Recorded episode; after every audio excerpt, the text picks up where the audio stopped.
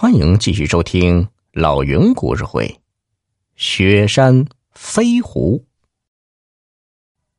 黄昏时分呢，沈强终于赶到了申和家。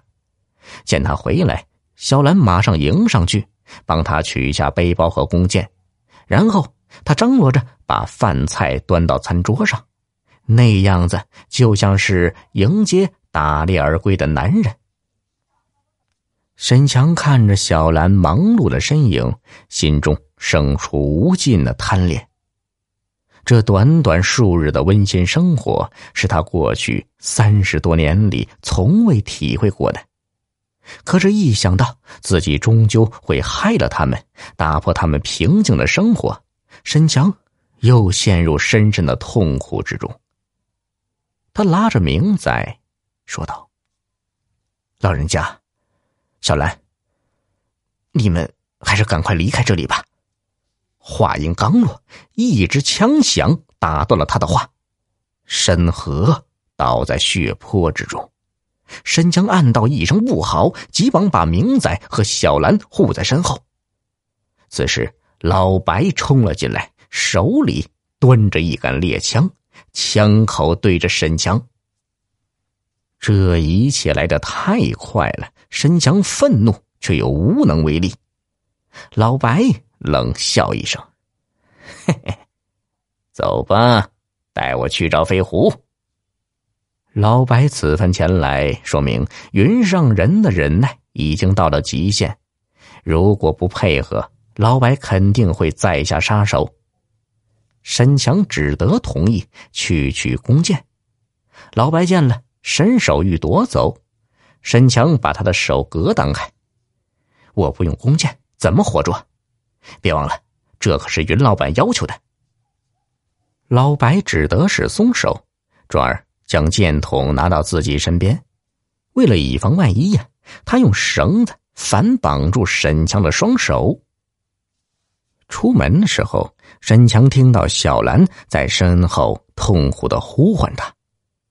他回头看了他一眼，平静的说道：“没事的，等我回来。”沈强把老白带到机关岭下就不走了。老白用枪管顶了他一下：“别磨蹭，快点走！”沈强一个踉跄，立住脚，问他：“云老板要飞狐到底干什么？如果你不告诉我，我就不走。”老白抡起枪托。朝他就是一击，沈强疼得弯下身体，但脚步依然没动。老白思量一番，心想：就算告诉他也没有关系，反正他是一个快要死的人。好，那飞狐体内有种毒素，境外的恐怖组织想利用它研制出生化武器。如果捉到飞狐，嘿嘿。云老板可以大赚一笔啊！原来云上人是在帮恐怖组织做事，沈强心中一惊啊，转过身，却面色平静。等下得爬雪山，我的手被反绑，怎么爬？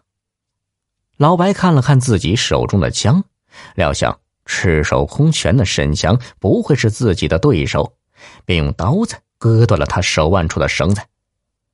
沈强装作很老实的样子，在前面带路。终于，他们爬到了那个陡坡。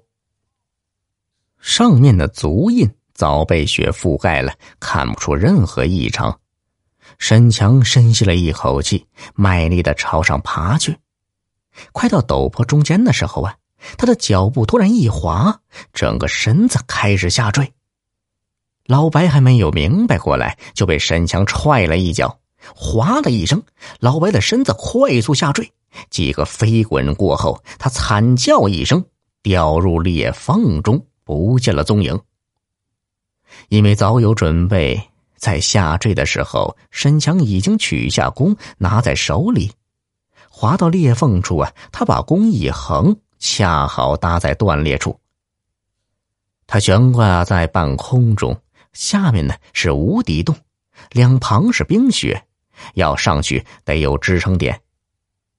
因为有了前次的经验，沈强不太慌张，一手吊着弓，一手拔出匕首，在两侧刨出一个小洞，然后小心的把双脚踩在两侧的小洞里，慢慢的松开紧握弓的手。他呼了一口气，脚上一用劲，蹬了上去。